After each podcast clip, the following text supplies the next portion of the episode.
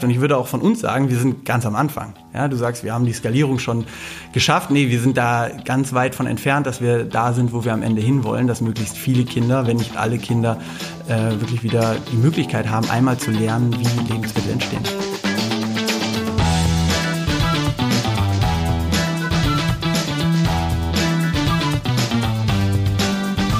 Herzlich willkommen zu einer neuen Folge des Start Next Interview Podcasts Gute Ideen. Heute mit Christoph Schmitz von der Gemüseakademie. Und ich bin Michael Schmidt und ich komme aus der Projektberatung bei Start Next und ich betreue die laufenden Kampagnen bei uns. Und wir sprechen auch noch mit mit Chai, beziehungsweise ich äh, frage hoffentlich auch, aber ich spreche auch ein bisschen. Chai Hoffmann, ich bin auch Projektberater bei Start Next und äh, freue mich eigentlich jedes Mal, wenn äh, tolle Projekte bei uns starten und äh, so wie auch die Gemüseakademie, die schon zwei Crowdfundings bei uns gemacht haben. Herzlich willkommen, Christoph Schmitz. Ja, vielen Dank. Ich freue mich auch sehr. Hallo. Christoph, verlieren wir langsam den Bezug zur Natur? Ja, langsam ist gut. Also ich glaube, das kann auch jeder in so seinem persönlichen Umfeld so ein bisschen auch feststellen, äh, dass es gar nicht so einfach ist, ähm, ja, mit der Natur groß zu werden. Ähm, also man erinnert sich noch vielleicht dran, dass es früher oder auch von Erzählungen, dass Kinder früher nach der Schule auf den Bauernhof gegangen sind, haben da geholfen oder in den Ferien oder sie sind zu Oma gegangen und haben da im Gemüsegarten mitgewerkelt. Das ist ähm, ja gar nicht so einfach, gerade auch in der Stadt. Und ähm, ich selber bin auf dem Hof groß geworden und äh, als ich dann in die Stadt gezogen bin und habe dann meine Kinder bekommen, dachte ich, okay, ja, was, was kann ich jetzt eigentlich machen? Und da ist die Schule oder die Kita eigentlich so der ja, demokratische äh, Ort, wo das eigentlich stattfinden muss, damit es auch wirklich jedem Kind äh, zur Verfügung gestellt wird. Du hast studiert, du hast promoviert. Mhm. Äh, Agrarwissenschaftler bist du?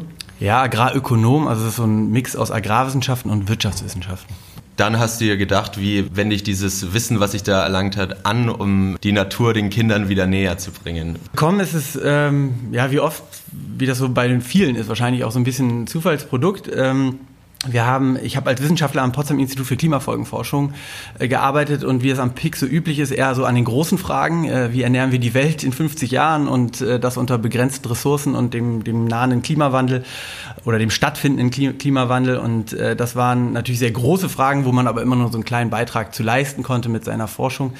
Ähm, und gleichzeitig äh, kenne ich halt das die Herausforderung gerade vom, ähm, ja, dass die Leute den Bezug zur Natur und zu Lebensmitteln verli verlieren, äh, ja aus dem ganz praktischen, weil wir als ähm, Bauernhof auch immer wieder Schulklassen bei uns hatten, äh, die dann einen Tag uns besucht haben. Und wir haben da immer das ähm, Kartoffelseminar gemacht, äh, wo wir quasi mit den Kindern die Kartoffel geerntet haben und äh, zu Pommes verarbeitet haben. Was ganz toll war, weil die Kinder ge gelernt haben, dass äh, Kartoffeln nicht auf den Bäumen wachsen. Aber sie haben natürlich nicht gelernt, wie die Kartoffeln entstanden sind und wie das überhaupt, wie viel Arbeit dahinter steckt. Und äh, da kam dann auch so der Gedanke, äh, wie können wir das den Kindern näher bringen und äh, ähm, einfacher als einfach so ein, so, ein, so ein Bauernhofbesuch. Und so haben wir quasi nicht die Kinder zum Acker, sondern den Acker zu den Kindern gebracht. Und ihr seid ja auch, äh, beziehungsweise du bist Ashoka Fellow. Ja. Ähm, einmal ganz kurz eine Erklärung, was ist Ashoka? Ashoka Deutschland gibt es zum Beispiel? Genau, Ashoka ist ein weltweites Netzwerk, wurde ursprünglich in Amerika gegründet und äh, von Bill Drayton und äh, er mit dem Ziel, dass wir Sozialunternehmen oder dass sie Sozialunternehmer stärken, weil die oftmals ähm, ja in so einer Nische arbeiten und äh, da auch oft professionelle Strukturen fehlen. Ähm, und er mit einem erstmal Lebenshaltungsstipendium, aber auch mit sehr viel Netzwerk äh, über so ein, ja, ein Lebens, das ist ein Lebensstipendium, das gilt das ganze Leben.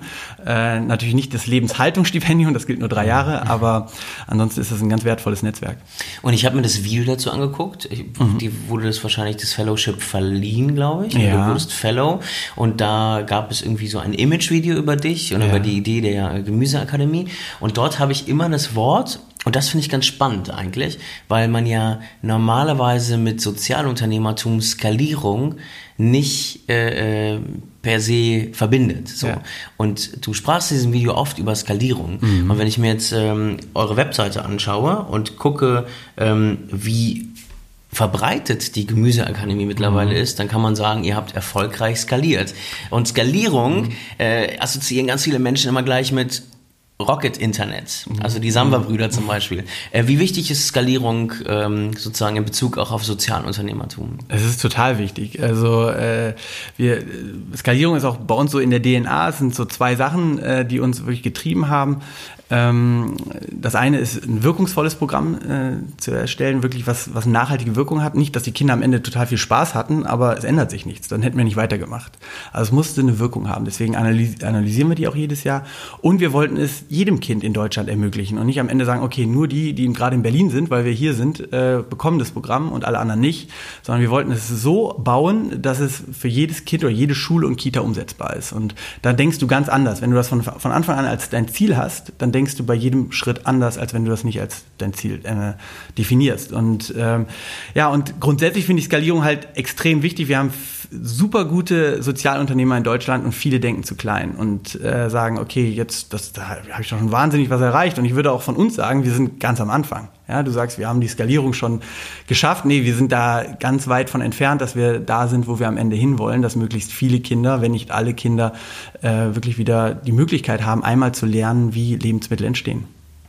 Ich würde einmal ganz gerne äh, kurz einsteigen in die, ähm, auch in die Evaluation. Ja. Ich habe auf eurer Webseite gelesen, dass ihr nach dem äh, Prinzip des, ähm, des Zelts sozusagen mhm. bewertet, nämlich Z steht für zielorientiert, E für Effizienz, L für Leidenschaft und T für Transparenz. Ähm, wie misst man denn, ob zum Beispiel so, eine, so, eine, so, ein, so ein Programm der Gemüseakademie mhm. erfolgreich ist. Also mhm. äh, muss man dann mit den Kindern irgendwie davor und danach äh, äh irgendwie Quest, äh, Questionnaires, Fragebögen, Fragebögen ausfüllen, Fragebögen ausfüllen ja. oder wie, wie, wie kann man messen, ob sich ein Mindset mhm. geändert hat? Ja, ja das ist genau eine, eine mögliche Maßnahme, Vorher-Nachher-Befragungen mit den Kindern zu führen. Wir haben aber auch viele andere. Das sind Fokusgruppengespräche, gerade bei Kindern, da, gerade im, im Kita-Alter, da kriegst du nicht natürlich über einen Fragebogen irgendwas, äh, äh, was du denen vorliest oder sowas, sondern das machst du in einer Diskussion mit den Kindern, dass sie erzählen. Ne? Das ist also eine sehr qualitative Forschungsmethode. Ähm, dann machen wir aber auch gerade bei den Kita-Kindern viel über das Umfeld, weil die Eltern äh, zum Beispiel beobachten natürlich sehr gut, äh, was sich da eventuell geändert hat, vor allen Dingen am Mittags- oder Abendbrottisch. Und äh, auch die Lehrer oder die Mentoren, die ehrenamtlichen Mentoren, die betrachten die Kinder ja nochmal aus einer ganz anderen Brille. Und das bringen wir alles zusammen äh, in unserem Wirkungsbericht. Und da haben wir uns aber auch über die Jahre, Jahre hineingesteigert. Also man fängt damit nicht an, sondern man tastet sich so langsam vor. Aber ich ermunter jeden wirklich äh, Gründer auch von Anfang an das Wirkungsthema mitzudenken und mhm. nicht als lästiges äh, Beiwerk zu denken, sondern du lernst die Zielgruppe unheimlich gut kennen und dadurch auch äh, kannst du dein Programm viel besser aufstellen. Aber es ist wahnsinnig aufwendig, ne? wenn ich mir überlege, ihr müsst dann zum Beispiel auch mit den Eltern oder mit mhm. den Mentoren sprechen oder mit den Erziehern und Erzieherinnen. Das ist schon, das erfordert dann auch nochmal zusätzlich Ressourcen. Ja und nein, ja, es ist, hat einen gewissen Aufwand, aber man kann ja auch äh, versuchen, da äh, so Win-Win-Situationen hinzukriegen, zum Beispiel viel mit Studenten. Wir arbeiten sehr viel mit Studenten, haben, ich glaube, jetzt mittlerweile 15 Abschlussarbeiten betreut und äh, die Studenten freuen sich, dass sie ein relevantes Thema haben. Wir bekommen jemanden, der die Daten sammelt und analysiert und da auch eng mit der Uni verknüpft immer an den neuesten Methoden auch dran ist. Und äh, der Professor freut sich, dass er es nicht betreuen muss und wir bekommen halt nochmal die Expertise von einem, äh, von einem Lehrstuhl da rein. Also das ist, das kann ich auch jedem empfehlen. Äh, schreibt einfach Arbeiten aus, die die Studenten, die lechzen danach, was Relevantes zu machen und nicht was für irgendwie den das Regal, was am Ende keiner liest. Wo macht man das? Also ganz praktisch? Also man sucht sich die Lehrstühle, die äh, relevant sind und äh, schreibt einfach die äh, Professoren äh, an okay. und äh, meistens gibt es dann auch, oder man landet dann normalerweise im Sekretariat, aber die haben dann ein schwarzes Brett oder man kann sogar mal so einen kleinen Input-Vortrag machen vor Studenten. Da freuen sich auch manche Professoren drüber, dass sie mal einen externen an die Uni bekommen und das, das lässt sich eigentlich relativ gut umsetzen. Man muss nur, das ist wichtig dazu, auch in-house jemanden haben, der das wirklich auch, also man kann nicht einfach einen Studenten dann, ja, mach mal und liefer uns am Ende den Bericht, sondern das muss schon auch in-house mit einer gewissen Kapazität natürlich gespiegelt werden. Hm. Jetzt haben wir die ganze Zeit sehr viel um das große Ganze drumherum mhm. geredet, aber ich glaube, viele unserer Hörerinnen und Hörer würden ja. auch gerne mal genau wissen, zum Beispiel, was unterscheidet euch jetzt genau von einem Schulgarten? Ja, das ist ein guter Punkt. Äh, genau, wir, mit der Gemüseakademie bringen wir quasi ja, Schulgarten 2.0 an die, an die Schulen. Das heißt, äh, wir unterstützen vor allen Dingen den Lehrer oder die Lehrerin sehr umfangreich mit ähm, Fortbildungen, mit äh, Pflanzungen vor Ort, mit Wissen, was wir quasi wöchentlich für die, äh, für die Lehrerinnen und Lehrer aufarbeiten und so quasi einen Ready-to-Use-Schulgarten anbieten. Ja? Und ähm, das ist der entscheidende Punkt, den wir vorher identifiziert haben, dass äh, äh, die Pädagoginnen quasi äh, da auch äh, denen schon das Wissen fehlt und auch dann der Mut natürlich fehlt, sowas umzusetzen. Und äh, da helfen wir quasi mit allem, was, äh, was dazugehört. Und wie, wie lange geht dann so ein Programm? Ist das ein Programm, was so für ein Jahr geht? Oder geht genau, das, das geht für, für die Kinder geht das ein Jahr, für die Schule hoffentlich für immer. Also das ist auch unser Ziel immer, dass wir mit jedem Schuldirektor oder Direktorin dann auch besprechen, dass äh, das jetzt hier nicht ein Einjahresprojekt ist, sondern dass das wirklich eine strategische Entscheidung der Schule ist. Ähm, wir wollen einen dauerhaften Lernort in der Natur anbieten. Es kann nicht sein, dass die Kinder die ganze Zeit in, in äh, ja, vier Wänden Frontalunterricht äh, lernen, sondern sie müssen raus und am Objekt lernen und wir sind sehr davon überzeugt, dass äh, Lernen durch Erlebnis deutlich besser funktioniert als durch Bücher. Hm. Ich habe jetzt auch einige Projekte schon mit Schulen gemacht und ich habe immer ähm, es gibt immer so eine gläserne Decke äh, mhm. bei Projekten. Ich habe das Gefühl, dass wenn Projekte oder Dinge, die man anbieten möchte, äh, von außerhalb sozusagen, mhm. dass Lehrer da immer auf den Aufwand gucken. Wie viel mhm. Aufwand haben sie damit? Mhm. Äh, lässt sich das integrieren in ihren Lehrplan, in den Schulplan und so ja. weiter und so fort. Da gibt es wahnsinnig viele Barrieren. Ähm, Kommt ihr damit mit, habt ihr irgendwie pädagogisches Material entwickelt? Äh, genau. Gehst du in die Schulen oder die, die deine Kollegen und Kolleginnen mhm. ähm, und seid, ihr seid dann die Lehrer oder wie, wie kann ich nee. mir das vorstellen? Nee, wir haben von, wir haben den Lehrer oder die Lehrerin als äh, Hauptzielgruppe definiert, nicht die Kinder. Mhm. Das ist ein ganz wichtiger Unterschied. Also wir machen ein Programm wirklich für die Pädagogin, die das Feuer, das wir an sie geben, natürlich dann weitergeben an die Kinder.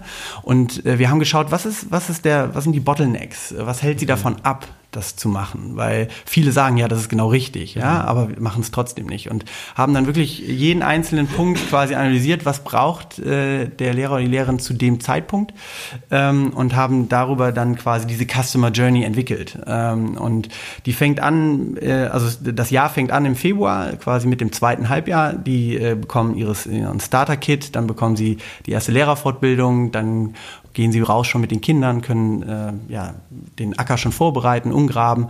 Und im April startet dann die Pflanzaktion wo wir dann auch vor Ort dabei sind. Also wir sind mit so einem kleinen Ackerteam dabei, was natürlich für die Kinder auch mal ein wahnsinniges Erlebnis ist. Und das ist dann so der Auftakt. Und dann sind sie wöchentlich dafür zuständig. Wir kommen zwar noch zwei, dreimal hinzu, aber ansonsten ist der Lehrer mit den Kindern dafür verantwortlich, den Acker ja, zu bewirtschaften und werden von uns aber über unsere Lernplattform, über unsere Lehrmaterialien, über unsere wöchentlichen Ackerinfos quasi äh, komplett betreut, sodass wirklich aus einem Greenhorn oder einem der ja, eher einen grauen Daumen hat, äh, dann wirklich auch jemand wird, der es komplett alleine mhm. hinkriegt. Und das ist übrigens auch eine große Motivation der, der Lehrer. Sie lernen selber viel. Mhm. Und das, das ist ein guter, eine gute Motivation. Mhm.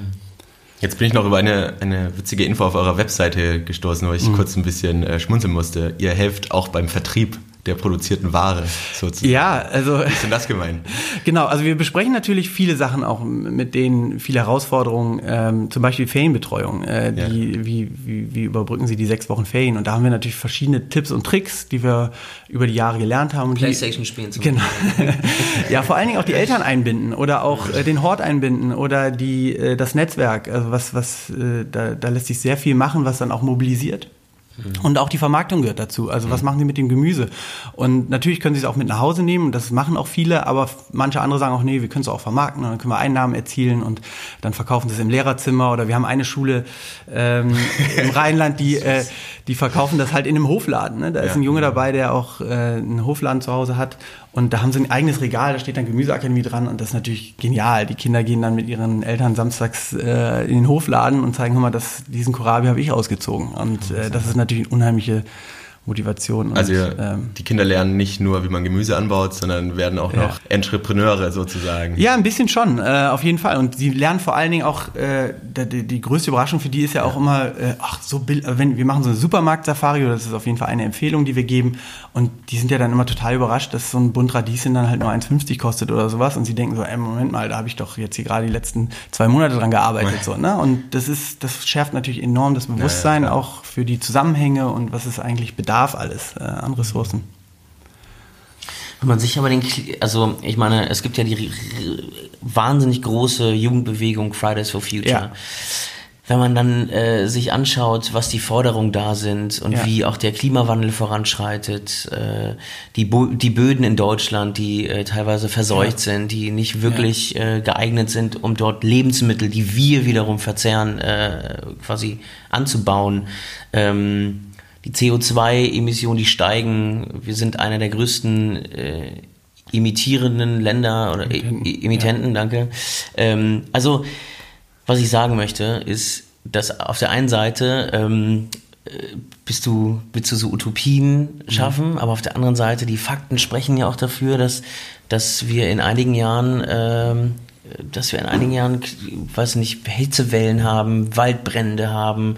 Also, dass es auch dystopisch werden kann irgendwie. Und äh, du arbeitest aber an einer Utopie. Wie, wie kannst du als, als Agrarökonom, der ja beide Seiten, mhm. einmal äh, die Agrarwissenschaft versteht, aber mhm. auch die ökonomischen Folgen mhm. äh, da, da, äh, daraus, wie, wie, wie wachst du jeden Morgen auf und hast diese Energie und Kraft mit diesen Kindern, äh, die, die, die ja Teil unserer Zukunft sind und für die wir gerade die Umwelt zerstören. Ja. Wie kannst du da, äh, wie schöpfst du da Kraft? Ja, ich glaube, das ist auch genau die Antwort, weil wir halt mit den Kindern arbeiten, die die Zukunft sind. Und ich glaube, sie müssen einiges anders machen, als wir tun. Äh, mhm. Und ich glaube, wir können vieles in einen sehr guten Grundstein legen. Und äh, ich bin sehr stark davon überzeugt, dass wenn die Kinder heutzutage ohne Natur aufwachsen, dass wir denen auch keinen Vorwurf machen können, dass sie irgendwie die, das Thema Nachhaltigkeit nicht auf dem Schirm haben. Äh, weil wie will man jemandem erklären, der sagt auch immer, der Supermarkt ist voll und ich bekomme doch alles, was ist in die Natur, ist doch total unwichtig.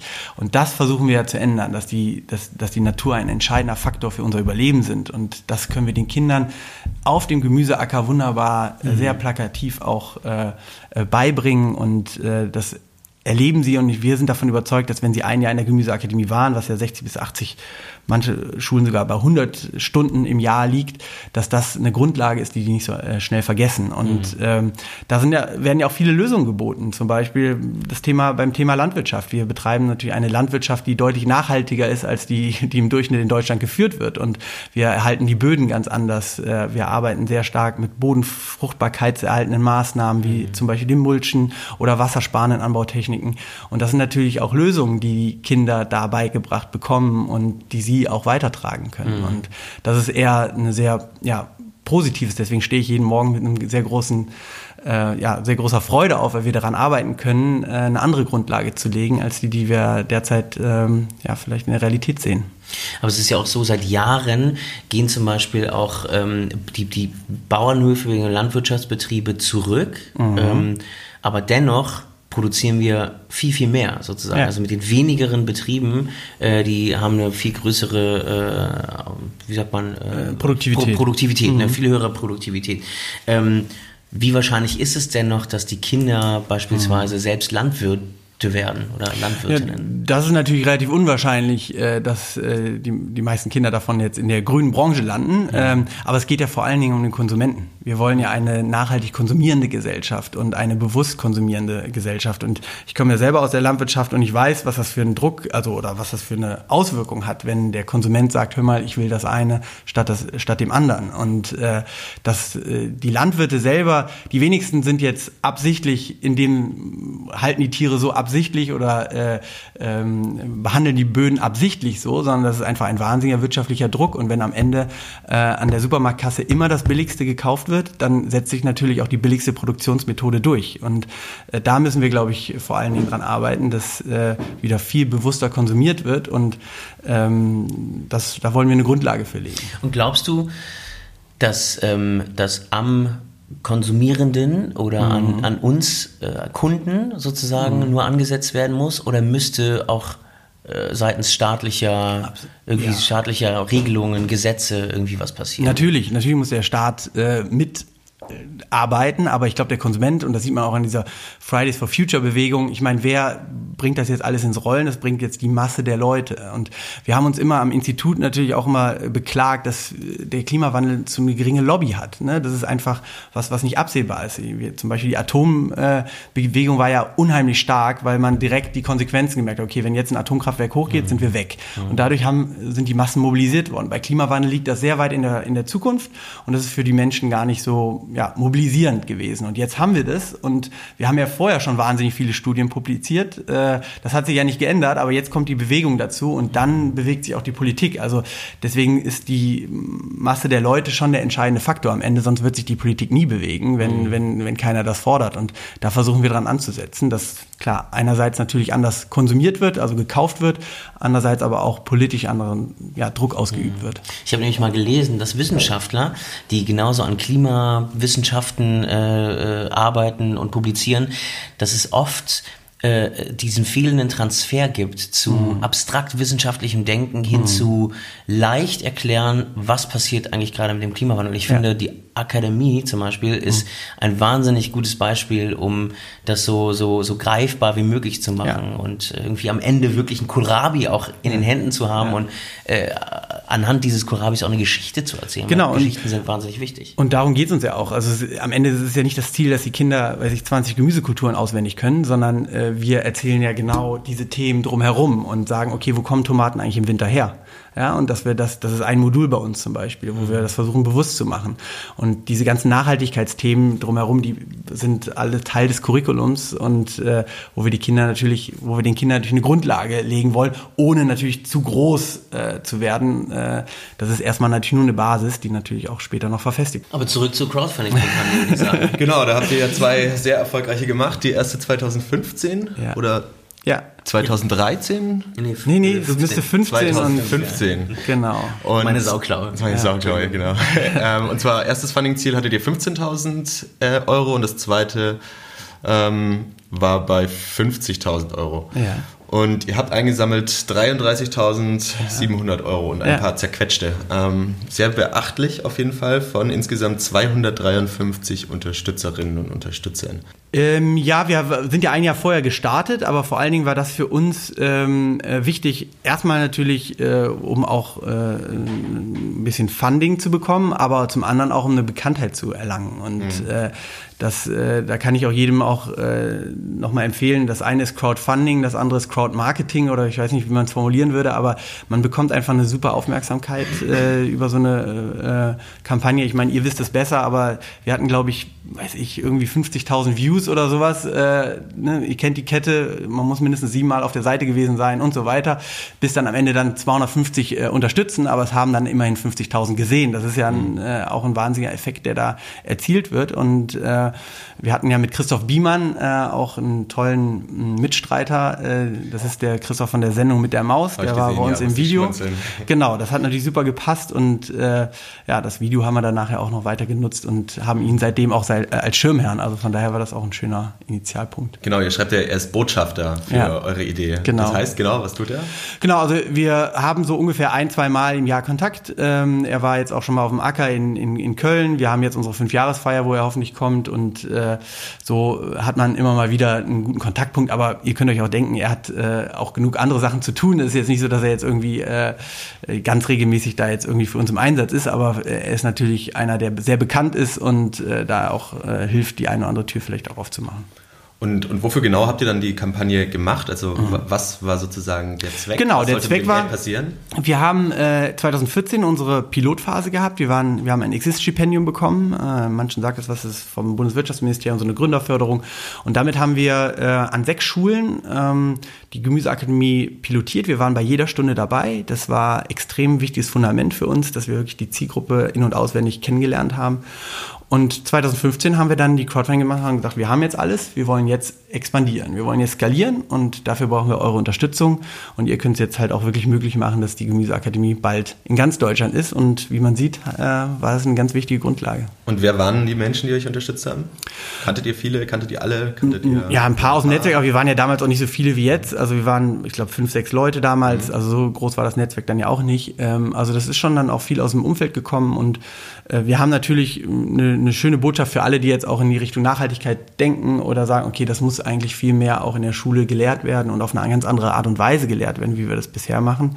Ähm, und äh, das hat die Leute dann auch angesprochen. Und an wen habt ihr euch gewandt? Also mit eurer Kommunikation? Seid mhm. ihr an Schulen auch gegangen oder seid ihr zu Eltern gegangen?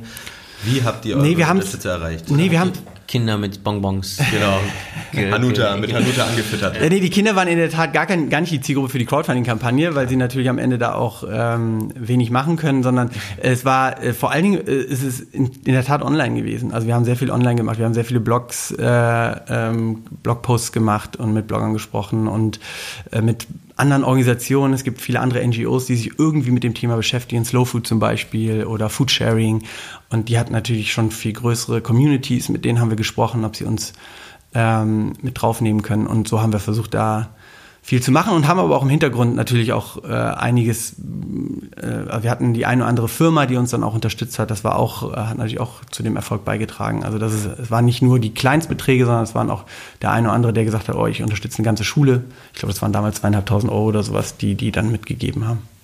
Wie ist denn das eigentlich? Habt ihr eine Kooperation mit Surplus? Also Raphael Fellmer ist ja auch Ashoka Fellow. Genau, und, Raphael äh, kenne ich gut natürlich und äh, genau, wir sind mit äh, ihm in sehr guten Austausch. Ich sehe ihn ja auch dann regelmäßig im Jahr und äh, da lässt sich einiges machen und wir haben jetzt auch auf der Fünfjahresfeier werden sie auch dabei sein. Ähm, genau, aber ich meine, ich weiß ja auch, wie das ist, wenn man so ein Startup aufbaut und wir sind eigentlich auch noch Startup. Also man muss sich auch in einer gewissen Art und Weise fokussieren, dass man wirklich seinen, seinen, seinen Kern durchkriegt. Äh, wir könnten ja, also das weiß ich damals noch im Impact Lab, da, da sprudelt es ja nur an Ideen und das können wir noch machen und das und mit dem können wir noch kooperieren und den. Und wenn man da mit vier Leuten dann sitzt, äh, dann sind die Ressourcen begrenzt und dann sollte man tunlichst darauf achten, dass man es fokussiert auf ein Thema, damit man das wirklich groß kriegt. Und wenn man dann eine gewisse Größe hat, dann kann man immer noch andocken. Mhm. Ähm, also das ist diese Fokussierung ist extrem wichtig. Mhm. Nun ist es ja so, beim Crowdfunding gibt es ja am Anfang äh, gibt's ja so einen riesen Knall und äh, ja. man postet es auf allen Kanälen ja. und dann kommt aber so das Tal der, Tal der Tränen oder ja. Tal des Todes, wie, wie, wie es genannt wird. Ähm, gab es das bei euch? Und falls es das gab, was habt ihr gemacht, um da wieder rauszukommen? Ja, ähm, es gab es und ich glaube, wir haben es einfach akzeptiert. Würde ich einfach mal sagen. Weil das ist, glaube ich, äh, also wir haben, und das kann ich auch jedem empfehlen, wenn die Kampagnenmonat läuft, äh, die anstrengendsten, die anstrengendste Zeit ist vor der Kampagne. Ja, und man sollte, äh, ich hatte letztens eine Kampagne, die hat uns dann wirklich ich glaube, einen Tag vorher angerufen oder, oder ich glaube sogar am gleichen Tag und hat gesagt, könnt ihr das und das und das machen? Und ich meine so, ja, warum sagst du uns das nicht zwei, drei Wochen vorher so, ne? Das ist so, äh, weil es muss alles auf diesen Knall, ne? Weil wir hatten wirklich so einen viralen Effekt, so drei, vier Tage lang hat das funktioniert, wo du plötzlich gesehen hast, wo kommt das denn jetzt her und das und das. Also es hat echt gut funktioniert, aber es war halt zwei Monate Arbeit vorher. Mhm. Und die sind viel wichtiger als während der Kampagne. Also während der Kampagne zumindest das ist meine Erfahrung, sehr subjektiv natürlich, ähm, kann man gar nicht mehr so viel machen dann. Ähm, und äh, da, das haben wir dann auch akzeptiert. Wir haben natürlich, klar, das gemacht, aber wir haben uns jetzt auch nicht gesagt, okay, jetzt hauen wir uns auch nochmal die Nächte um die Ohren. Also das haben wir einmal am Anfang gemacht und dann mhm. äh, muss es auch funktionieren. So, ne? Mhm. Ja. Und dann wurde Presse auf euch aufmerksam. Und genau. Dann und da, dann gibt es natürlich diese Effekte, dass, aber Presse ist dann oftmals eher langfristig so, ne? oder was heißt langfristig, für eine Crowdfunding-Kampagne. Das, das läuft dann erst, wird dann erst nach der Kampagne veröffentlicht oder sowas. Ne? Das, ja. Aber die Effekte sind total wichtig und die sieht man zwar nicht in der äh, Kampagne, aber für uns als Unternehmen waren sie natürlich extrem wichtig, dass mhm. wir dann noch Artikel ähm, ja, Monate danach hatten. Oder wir hatten sogar Schulleads, also Anfragen von Lehrerinnen und Lehrern noch viel später danach, die gesagt haben, oh, ich habe euer Video gesehen oder ich habe damals die Crowdfunding-Kampagne gesehen und dann hat, hat, es nicht gepasst, aber ich bin jetzt, jetzt passt und so weiter. Also das sind unheimlich viele Effekte, die danach noch kamen. Mhm. Und ihr hattet noch eine Kampagne.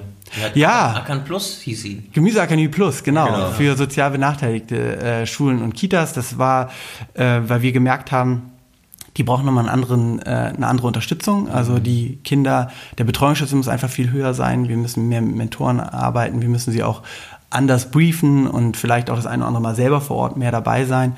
Und äh, dafür haben wir die Kampagne Gemüseakademie Plus gemacht. Und äh, ja, das hat großen Spaß gemacht. Äh, bin ja auch ins Wasser gefallen oder wir alle. Heute sehen im Video. Genau ähm, und äh, ja, hat auch gut funktioniert und hat ähm, klar ist nicht so, dass dieser Spirit wie am Anfang, ne, du, dieser Gründungsspirit, okay, nur nur durch euch können wir das überhaupt äh, ermöglichen. Äh, das ist, war da natürlich nicht, weil wir da, da war, davon waren wir da nicht abhängig mit der Kampagne. Aber äh, ich fand es eine sehr schöne, sehr schöne Story und hat auch funktioniert. Und ja, ja. wir haben jetzt Deutschland rundet auf als Partner gewonnen für Gemüseakademie Plus. Also Gemüseakademie Plus wächst auf. Wir haben jetzt schon 30 Schulen und Kitas, die da drin sind. Also das heißt, liebe Hörerinnen und Hörer, falls ihr irgendwo an der Kasse steht, zum Beispiel DM. Rewe, DM macht nicht mehr, so? Rewe macht Rewe, mit, genau. äh, Netto und puh, äh, Kaufland, nee, Kaufland vor allen Dingen. Genau. Kaufland ist es, ähm, ja. Und falls ihr zum Beispiel irgendwas für 30 Euro und 67 kauft, dann könntet ihr sagen, bitte einmal aufrunden und dann wären es 31 Euro. Und diese Differenz geht dann an die äh, Gemüseakademie. Unter anderem. Genau, richtig. Genau. Und falls jetzt hier äh, auch Pädagoginnen oder Pädagogen zuhören und vielleicht ja. äh, Interesse an eurem Programm haben, wo melden die sich? Einfach melden über unsere Webseite. Das ist sehr einfach über Mitmachen. Kann man einfach den Mitmachen-Button drücken äh, und wir melden uns dann relativ schnell. Äh, am besten auch angeben, an welcher Schule man arbeitet oder in welchem Bundesland man ist. Dann können wir es direkt zuordnen und äh, wir sind da relativ fix, dass wir uns dann melden. Ach, ich dachte, es gibt ein Casting Deutschland sucht den Ackermeister oder die Ackermeister. Ja, also äh, mittlerweile haben wir natürlich eine hohe Nachfrage. Wir könnten da mal darüber nachdenken. äh, ähm, ja, das, das, das harte Tür, äh, Klinkenputzen ist vorbei. Ähm, das ist ja auch ganz gut. Ähm, aber wir freuen uns natürlich über jede Anfrage, die wir bekommen. Kostet das Geld eigentlich? Ja, wir wollen, Schule? ja, wir wollen, dass, ähm, äh, also jede Schule zahlt einen Eigenanteil. Mhm. Ähm, das ist uns auch wichtig, weil wir sagen, okay, Wertschätzung für Lebensmittel, aber auch Wertschätzung für Bildung. Mhm. Ähm, und vor allen Dingen ähm, ist das Problem, viele Schulen kriegen auch Dinge umsonst, also über Stiftungen oder irgendwelche Unternehmen, die und äh, das wird nicht mit einer nötigen Ernsthaftigkeit dann weiterverfolgt. Und äh, bei uns muss jeder Schuldirektor die Kooperationsvereinbarung unterzeichnen. Wir sagen auch, wir haben eine elfjährige Fruchtfolge. Ja, das heißt, im elften Jahr stehen die Kartoffeln wieder auf dem Platz, wo sie im ersten Jahr gestanden haben. Wir wollen, dass ihr einmal durchhaltet, was für einen Schuldirektor schon eine wahnsinnige äh, Zeithorizont ist. Da schluckt er erstmal, aber ähm, das funktioniert, um, um das wirklich auch nachhaltig aufzustellen. Und der Eigenanteil ist aber sehr erstmal solidarisch, dass wir den Staffeln, je nachdem, wie viel die Schule zahlen kann, und und dann auch so, dass wirklich auch jede Schule äh, finanzieren kann. Und ähm, genau, und dass es auch langfristig funktioniert, das haben wir noch gar nicht drüber gesprochen, über die Nachhaltigkeit über unser, von unserem Modell. Äh, wir äh, haben es so gebaut, dass wir nur vier Jahre Unterstützung brauchen. Also wir haben so ein Matchfunding-Modell. Mhm. Teil zahlt die Schule, einen kleinen Teil, den größeren Teil zahlt eine Stiftung, Unternehmen oder Ministerium, aber das nur die ersten vier, fünf Jahre lang. Und dann sind wir so mit den Kosten runter, dass die Schule das alleine leisten kann. Und ähm, wenn sie kein Geld hätte, könnte sie das theoretisch aus dem Gemüseverkauf erwirtschaften. So ist es ungefähr kalkuliert, auch dass äh, der Gemüsewert dem Wert entspricht, was Stimmt, das Programm kostet. Gemüsekisten sozusagen Richtig, ne? ja. an die, an die ja. Eltern. Und einige, einige Lernorte machen das auch, dass sie es wirklich auf Spendenbasis äh, abgeben. Und das ist auch immer eine interessante Story von den Kindern. Die, äh, ich war letztens an der Schule, da hat, der, hat mir ein Junge das erklärt. Ja, wir haben, dann, wir haben dann aufgehört, die Preise dran zu schreiben, weil wenn wir keine Preise dran schreiben, dann geben die mehr. Richtig gut. Ja, also. Ihr erzieht die Kinder also zu Kapitalisten. Ja, sehr genau. gut. So, so kann man sein. Gemüsekapitalisten. Geiles Wort eigentlich, ja. Gemüsekapitalisten. Das ist geil. Ähm, ja, äh, Start Next, schaut euch das mal an hier in den Show Notes. Äh, aus Start Next könnt ihr euch die Kampagne nochmal angucken, falls ihr zum Beispiel ähm, auf der Suche nach äh, Pitch, Pitch-Videos übrigens mhm. auch immer ein, äh, ein Thema bei ja. potenziellen Startern und Starterinnen. Ja. Ähm, wie habt ihr das gemacht? Habt ihr Leute aus eurem Umfeld, aus eurem Netzwerk äh, gefragt, ob sie euch filmen oder wie, wie habt ihr, wie habt ihr das äh, gedreht, euer Pitch-Video? Ja. Oder produziert. Genau, das erste war definitiv aus unserem Netzwerk. Ähm, das war Tai, der das gedreht hat. Ähm, und ich heiße Shai. Ja, er heißt Tai. Tai. Cool. genau. ja. Und ähm, genau, und äh, das zweite haben wir, huh, das muss ich jetzt, muss ich Julia fragen, wer das nochmal gedreht hat, das kriege ich gar nicht mehr zusammen. Ja, aber, aber man kriegt es hin, also es gibt ja auch äh, ähm, hier die Plattform Juvu. Ja, you, you Volunteer heißt also Abkürzung juvo.org, genau, glaube ich. Genau, und äh, da kriegt man natürlich auch Unterstützung, gerade so als, als in der frühen Phase, wenn man äh, auch ein, wirklich ein Sozialunternehmen gründet, da finden sich immer Leute, die sowas machen wollen. Genau, also auf Juvo, ähm, da bieten äh, Dienstleister wie Grafiker, Fotografen, Videografen ihre Dienste an, für teilweise für sehr günstig Geld oder ja. oftmals auch für umsonst. Ja. Und dann Unternehmen oder Sozialunternehmen und ich seid ja ein Verein, glaube ich, ja. ne? die Gemüseakademie äh, geht dann auf diese Seite, sucht nach bestimmten Professionen und äh, kann dann sozusagen mit diesen Freelancern ähm, zusammenarbeiten. So funktioniert Juvo. Ja.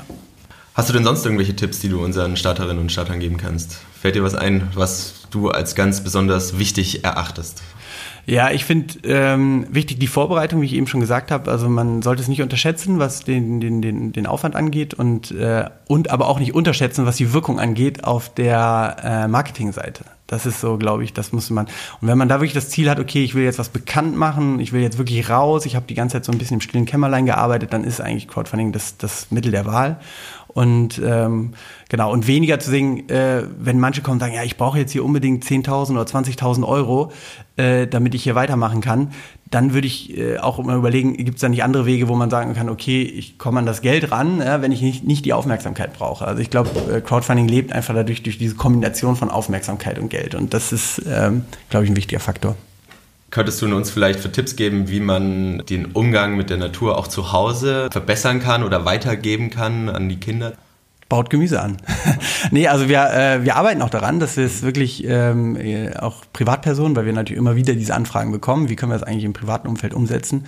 Und wir haben schon die Seite ackerfamilie.de und wir arbeiten gerade auch an einem äh, an einem neuen äh, Konzept, das heißt Black Turtle, das ist eine alte Bohnensorte, äh, wo wir wirklich Privatpersonen begleiten und das wirklich genauso wie mit Lehrern auch, die auch äh, vorher kein Wissen hatten, wirklich Step by Step und sehr auch digital begleiten, das eigene Gemüse zu ziehen. Und ich kann auch nur jedem empfehlen, äh, wenn man auch jetzt gerade Kinder hat, mit den Kindern rauszugehen, auch raus aus der Stadt zu fahren ähm, und da versuchen wirklich auch die, die, diese, diese Basis zu legen, die früher total selbstverständlich war, als die Kinder in der Natur groß geworden sind. Auf eine Sache würde ich doch auch schon gerne nochmal zurückkommen. Ähm, oder auf zwei, ehrlich gesagt. Ähm, wir haben im Vorgespräch einmal kurz darüber gesprochen, ähm, dass äh, es, glaube ich, immer mehr, glücklicherweise immer mehr Unternehmen gibt, in denen äh, viel mehr Frauen arbeiten als Männer. Ja. Und das ist bei euch, wenn man sich auf ähm, äh, sozusagen auf Team klickt und sich äh, die ganzen Menschen anguckt, dann sieht man schon relativ viele Frauen, ja. die bei euch arbeiten. Ja. Ähm, und das geht vielleicht auch an Hörer und Hörerinnen, die jetzt sagen, boah, ich suche vielleicht eine neue Herausforderung. Mhm. Wie kann ich denn wie kann ich denn Teil der Gemüseakademie werden? Ja, äh, also es gibt Akademie. Genau. Und, und, und, und vor allen Dingen, für all diejenigen, die sagen, Mensch, jetzt habe ich das Crowdfunding verpasst, wie kann ich denn der Gemüseakademie helfen? Kann man spenden? Kann man ja. irgendwas tun, um euch zu unterstützen, um die Skalierung noch weiter voranzubringen? Ja, Genau, also das kann man natürlich, indem man, äh, wir haben ein Spendenkonto, das steht auch auf der Webseite äh, unter Unterstützen. Äh, da kann man uns äh, äh quasi finanziell unterstützen. Äh, man kann aber auch, ins, wir arbeiten viel mit Unternehmen zusammen. Also wer im Unternehmen arbeitet sagt, hör mal, wir haben jetzt hier auch immer so verschiedene CSR-Aktionen. Das funktioniert natürlich auch immer sehr gut mit uns, weil wir auch immer direkt einen Lernort haben, der in der Umgebung ist. Da kann man als Unternehmen auch mal einen Ausflug hinmachen oder die Kinder sich, äh, sich äh, einladen. Und da haben wir schöne Matchings, die wir da auch herstellen. Und sonst, wenn man sagt, okay, ich habe Lust irgendwie äh, mitzumachen, das Einfachste ist natürlich Mentor oder Mentorin zu werden. Also das kann jeder äh, werden. Aber das hat wirklich nichts damit zu tun, ob man einen grünen Daumen hat oder nicht. Mhm. Man meldet sich einfach bei uns an und man bekommt eine Fortbildung und äh, man kann eine Schule oder eine Kita begleiten über ein Jahr lang als äh, Mentorin und Mentor. Ähm, dann, klar, wir haben auch viel Bedarf so an, äh, an, an, an Mitarbeitern und da haben wir immer verschiedene Stellen ausgeschrieben. Das kann man auch sich mal auf der Webseite angucken. Ähm, und äh, sonst einfach melden, wenn nichts Passendes dabei ist, einfach mal eine Initiativbewerbung schreiben. Wir sind da ganz offen und äh, schauen dann mal. Natürlich guckt ihr erstmal auf Start Next nach äh, offenen Stellen und dann bei der Gemüseakademie, aber äh, genau, aber äh, ja, also ich bin ein großer Fan von euch und ich hoffe, dass ja. äh, es euch irgendwann ähm, normalerweise bin ich nicht, äh, nicht, nicht äh, religiös, aber mit Gottes Hilfe überall äh, auf der ganzen Welt gibt, weil ich glaube, dass ja. das einer der Ansätze und einer der Lösungen ist, wie man ähm, Menschen und gerade junge Menschen äh, in der frühen Sozialisation sozusagen für, äh, für Natur, für Lebensmittel irgendwie sensibilisieren kann. Also ich bin großer Fan und wenn ich irgendwann Kinder habe, ähm, dann äh, wird mein Kind Komm darauf geschickt, komme was wolle und ob es will oder nicht. Richtig. Und deswegen, liebe Hörerinnen und Hörer, teilt diesen Podcast, bewertet ihn mit fünf Sternen plus, wenn es mehr geht, dann auch gerne mehr, damit die Botschaft rausgetragen wird und mehr Menschen davon erfahren können. Vielen herzlichen Dank. Danke fürs Kommen. Danke dir. Das war super. Danke. Ja, super, hat mir großen Spaß gemacht. Bis bald, ihr Lieben. Tschüss. Tschüss. Tschüss.